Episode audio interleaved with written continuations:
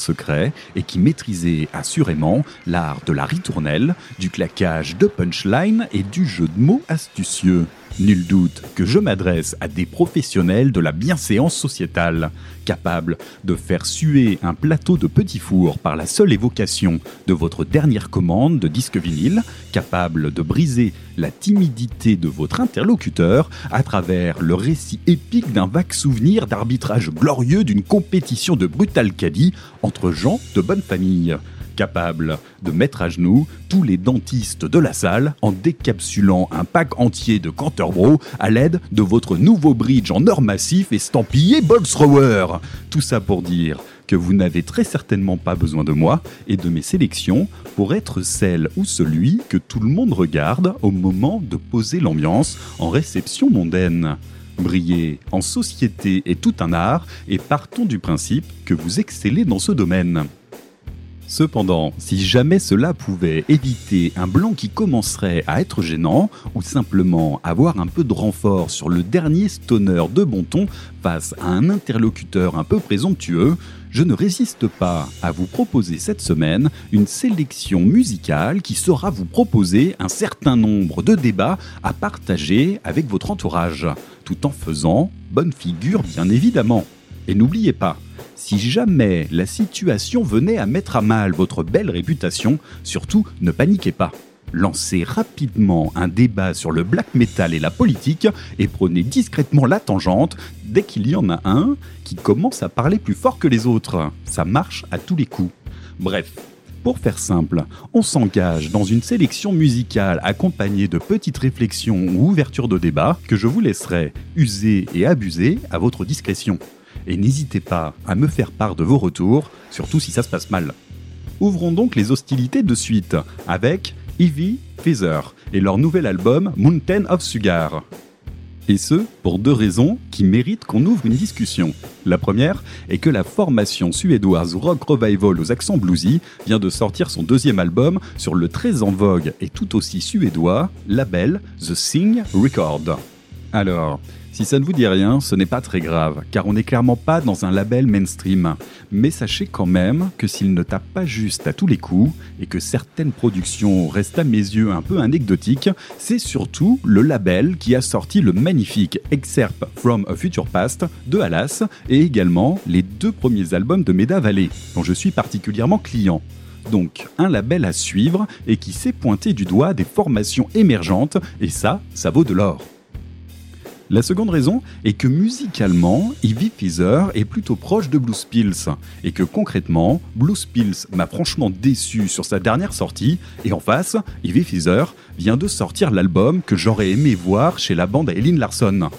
Alors ok, ça pue le raccourci à plein nez de faire cette comparaison, mais perso, Ivy Feather gagne en décontraction là où Blues Pills devient pompeux. Donc à vous de voir, à vous de choisir quel album est le plus intéressant le Mountain of Sugar de Heavy Feather ou le Holy Moly de Blue Spills. Alors avec ça, Heavy Feather, The Sing Record, Alas, Medavalley et Blue Spills, si vous n'arrivez pas à lancer une discussion animée, changez tout de suite de soirée. De notre côté, sans plus attendre, ouvrons un saccage de bonne aloi avec le titre Bright in My Mind de Heavy Feather.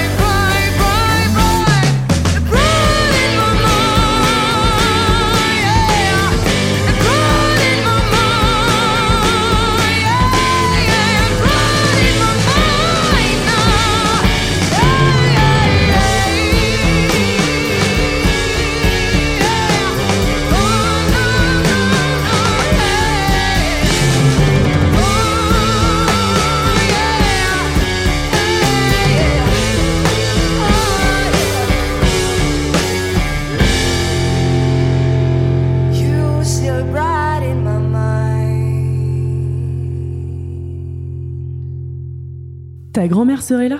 Elle te dirait de te sortir les doigts du cul.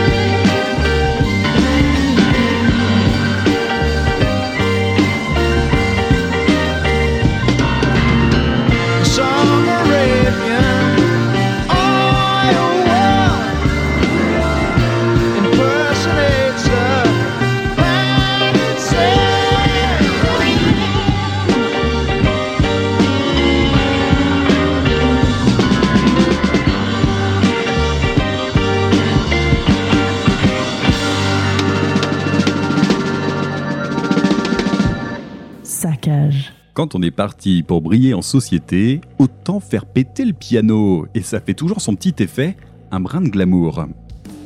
L'ambiance était assurée par la formation rock prog Procol Harum en provenance directe de la fin des années 60. Le titre, A Christmas Camel, issu de leur premier album éponyme. J'ai volontairement évité le titre A With a Shape of Pale, que vous connaissez obligatoirement déjà, même si le nom du groupe, comme du titre, ne vous évoque probablement rien à l'instant.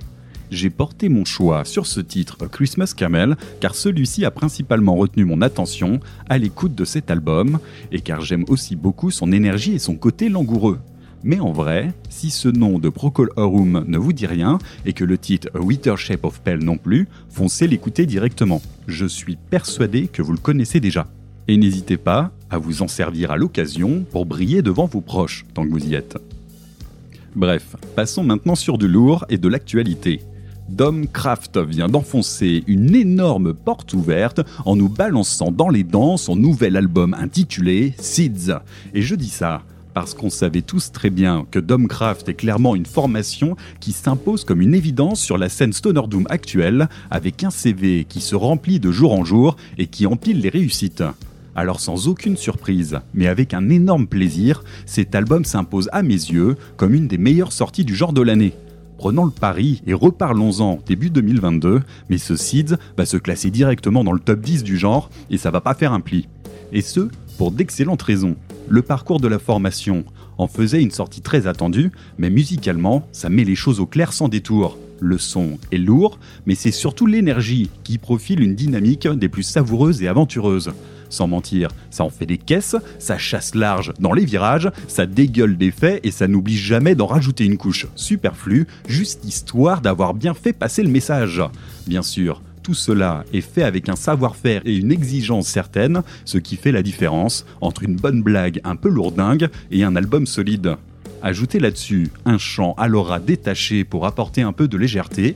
Ajoutez là-dessus une pochette qui pique les yeux et dont la version vinyle est livrée avec les fameuses lunettes 3D rouges et bleues pour apprécier le relief. Et vous obtenez la sortie la plus excitante et badass de l'année sur un secteur musical qui a tendance à se reposer trop souvent sur ses acquis. Alors, demandez donc à votre entourage si cet album rentrera dans le top 10, voire le top 5 des albums Stoner Doom de l'année. Et en attendant, on s'envoie sans plus de respect le titre Don of Man de Domcraft.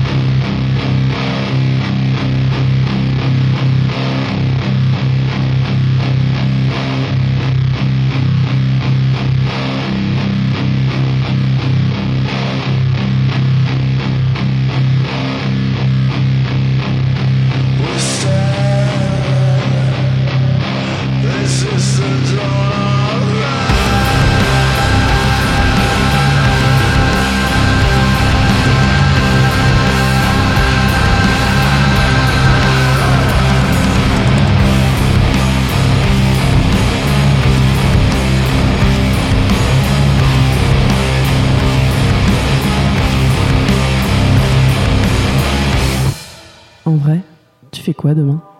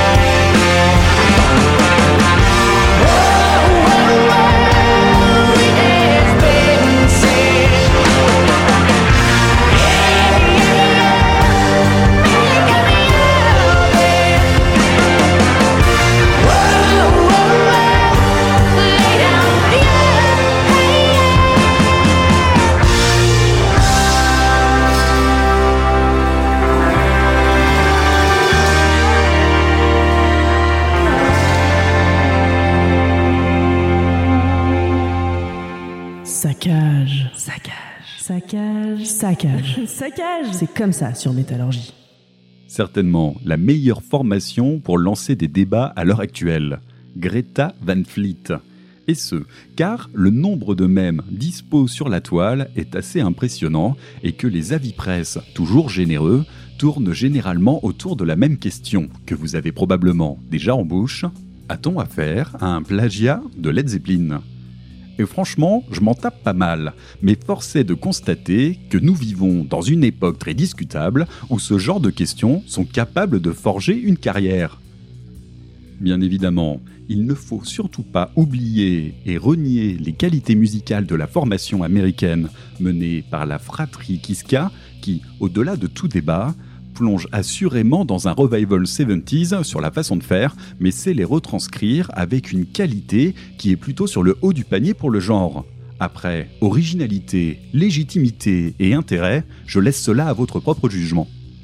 Mais bon, quand on est quand même rendu à des titres de télérama sur le sujet, du type Greta Van Fleet, sauveur ou fossoyeur du rock, c'est qu'on est quand même allé un peu loin. Celui-là, c'était en 2019. Et franchement, quand tu te prends des titres pareils de leur part, tu te situes entre la crise de rire et la consécration. Alors bon, en fin de compte, pourquoi pas? Plus sérieusement, l'évident sujet un peu facile qui passe toujours très bien en société, mis de côté, le fameux CTRL-C, CTRL-V de Led Zepp, pour ceux qui n'auraient pas suivi, il reste maintenant leur second album qui vient tout juste de voir le jour. Il s'intitule The Battle at Gardens Gate et nous propose un format conséquent de 12 titres pour dépasser l'heure en durée. Le son est tout ce qu'il y a de plus attendu pour la formation, un rock énergique aromatisé aux effluves des 70s, à la prod solide et aux compositions pas désagréables. Sans détour, quitte à prendre l'orientation des années 70, ils auraient aussi pu en prendre le format, à savoir un bon vieux LP de 40 minutes bien tassé, et ça se serait mieux passé à mon sens. L'album est clairement trop long et dans la redite, et passé 5-6 titres, tout se répète et se mélange. C'est dommage, car sans être un album que j'aurais mis sur un piédestal, l'ambiance y est plutôt positive et le son passe bien. Mais à chaque écoute, arrivé au dixième titre, l'overdose de Greta se fait sentir et me laisse un arrière-goût de N'y reviens pas s'il te plaît dans la bouche. Donc vraiment en demi-teinte cet album. Reste qu'au-dessus du lot, il y a un titre qui se démarque clairement et c'est ce Stardust Chords que je viens de vous proposer. Je ne m'en lasse absolument pas et cela montre que la formation a quand même de sérieux arguments à nous proposer. Dommage qu'il n'y en ait pas plus. Passons maintenant sur notre deuxième volet du cycle portant sur la scène Doom hexagonale. Après le Witchfinder de la semaine dernière, nous allons prendre la direction aujourd'hui de Poitiers avec la formation The Necromancer. Deux albums à ce jour, sortis sur le label américain Ripple Music, et ça, c'est une très bonne chose. Si le label ratisse large et qu'il est difficile de suivre le volume de leur sortie, il n'en reste pas moins un des labels du genre les plus qualitatifs et les plus reconnus à l'heure actuelle. Donc niveau street cred et visibilité, c'est franchement pas mal. Musicalement, on tape dans un doom parfois très stoner, je pense notamment au titre Black Marble House, au riff et à l'énergie des plus efficaces et convaincantes qu'un Orange Goblin n'aurait pas renié. Mais c'est plutôt sur le côté doom de la chose que j'avais envie de me concentrer. Je vous ai donc retenu le titre Lucifer's Kane pour son orientation plus orientée Doom en traitant le sujet d'une façon plutôt légère et rythmée à la façon du Doom Trad avec ses petites pointes de Eevee qui font bien. Alors, très rapidement, un second visage de la scène Doom hexagonale à suivre impérativement. D'autant plus que le line-up vient récemment d'évoluer et qu'un troisième est fort et sur les rails. Alors de suite, issu de leur premier album Servants of the Salem Girl, je vous propose le titre Lucifer's King.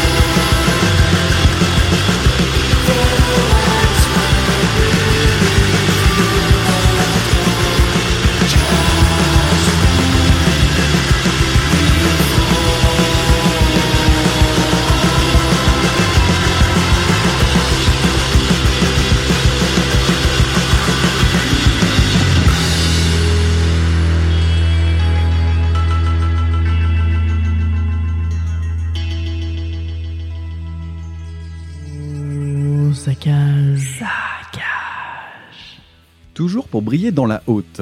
À l'instant, le rock psyché de Karen Hirsch et son titre rétrograde à la dynamique plus qu'appuyée pour le genre. La formation est certes plutôt confidentielle, mais a été mise largement en lumière dernièrement lors de l'édition numérique du Roadburn Festival. Et ça, ce n'est pas rien.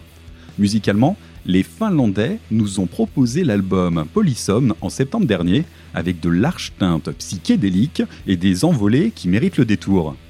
Si ce titre vous a plu, l'album sera vous proposer diverses variations qui vous offriront une écoute riche et variée, donc allez-y sans crainte. Par ailleurs, on doit quand même se démerder avec un nom des plus imbitables.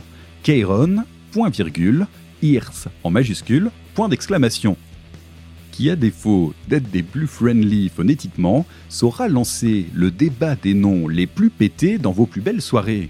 Et n'oubliez surtout pas de citer Sun, qui se prononce Sun, mais qui s'écrit Sun O, parenthèse, parenthèse, parenthèse. Mais ça, vous le saviez déjà.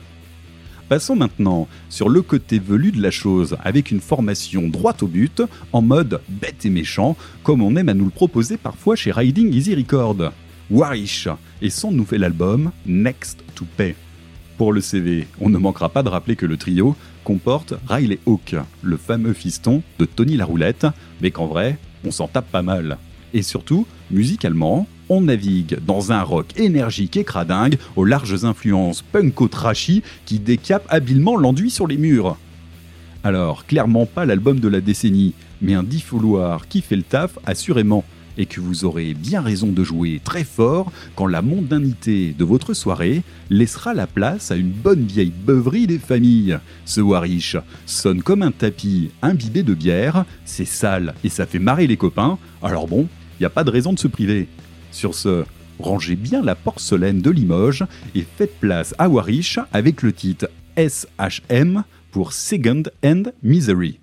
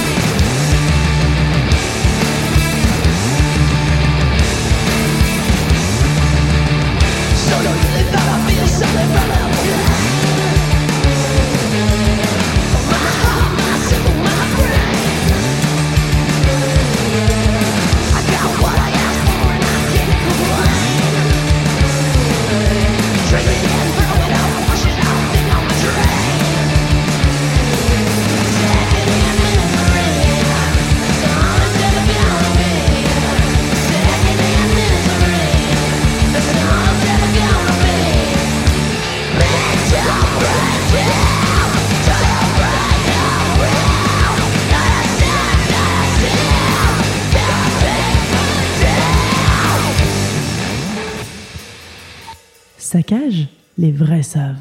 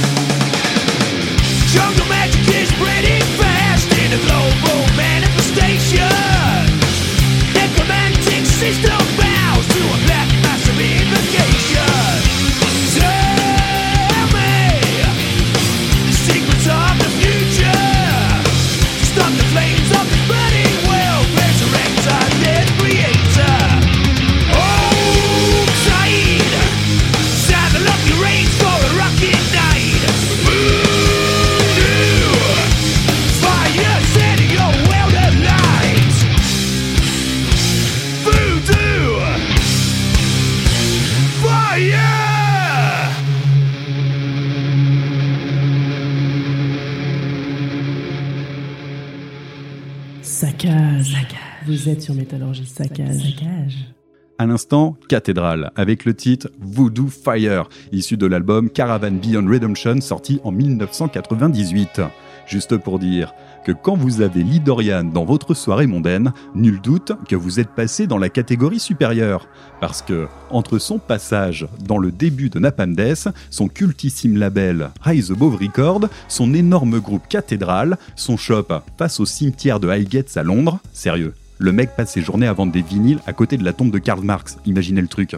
Et le reste, d'une carrière musicale des plus solides, on a quand même affaire à une pointure des musiques extrêmes qui impose le respect. Et je ne vous parle même pas de son carnet d'adresses. Ce mec est certainement un des meilleurs ambassadeurs de la scène Stoner Doom.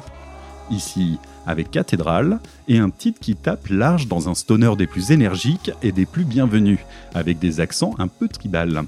Libre à vous de vous lancer un débat sur la disco de la formation, il va y avoir de quoi s'occuper, avec des teintes musicales très différentes les unes des autres. Mais de l'autre côté, on va plutôt s'orienter vers un post-doom, un brin expé et résolument percutant pour se dire au revoir. Big Brave, avec un bon gros pipe des familles entre le Big et le Brave, pour être tout à fait complet, pour être toujours dans le thème des noms alambiqués. Retenez surtout que le trio de Montréal délivre une texture musicale entre le post-metal et le doom, avec une aura positionnée sur le fil du rasoir. Un visage très actuel du genre et qui sait se montrer aussi brut que sensible. Le dernier album est sorti dernièrement sur le très qualitatif label Southern Lord Record, et ce n'est pas rien, et s'intitule Vital. Si vous aimez les albums forts qui savent vous prendre aux tripes, non pas par un déluge de violence, mais par une finesse percutante, il saura vous prendre par la main. Reste une dernière question pour retourner la tête à tous les doumeux qui se respectent. Quel est le meilleur label entre Rise Above Record et Southern Lord Record? Maintenant, il y a 10 ans ou il y a 20 ans? En vrai, j'affectionne tellement les deux et les arguments en faveur de l'un comme de l'autre sont tellement nombreux que je serais incapable d'apporter une réponse claire à cette question. Bref, je vous laisse entre les mains habiles de Big Brave avec le titre Half Breed pour cogiter à ce dilemme, mais ne vous prenez pas trop la tête quand même.